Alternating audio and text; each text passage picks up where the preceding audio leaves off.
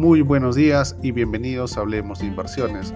Es jueves 22 de febrero del 2024, soy Edgar Flores y estas son las noticias que marcan el día. La proyección de ventas de Nvidia ha amplificado la confianza en el auge de la inteligencia artificial generativa, inspirando optimismo en los mercados mundiales.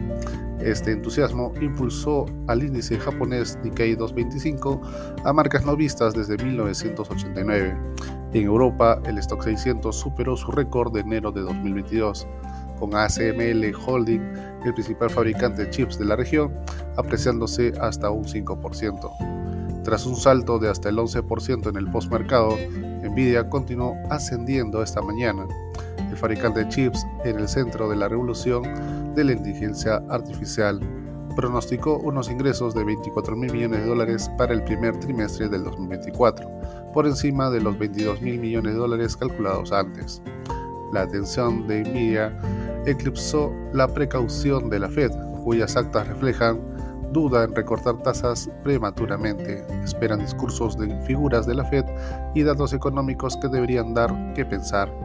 La actividad de la eurozona tocó su pico en ocho meses, los servicios y la estabilización en gran parte del bloque compensaron el deterioro de la industria alemana. De esta manera, los futuros del SP500 se encuentran al alza, más 1,33%. En Europa, el índice de referencia Eurostock 600 con avance de más 0,81%, con el CAC francés y el DAX alemán con rendimientos positivos de más 1,14% y más 1,49% respectivamente. En Asia, el Nikkei japonés con una subida de más 2,13%, al tiempo que el Hansen y el índice de Shanghai tuvieron retornos alcistas de más 1,45% y más 1,27% respectivamente. La cotización del oro avanza más 0,24%, llegando hasta los 2.039 dólares la onza. Adicionalmente, el cobre aumenta más 0,26%, llegando a los 3,88 dólares la libra.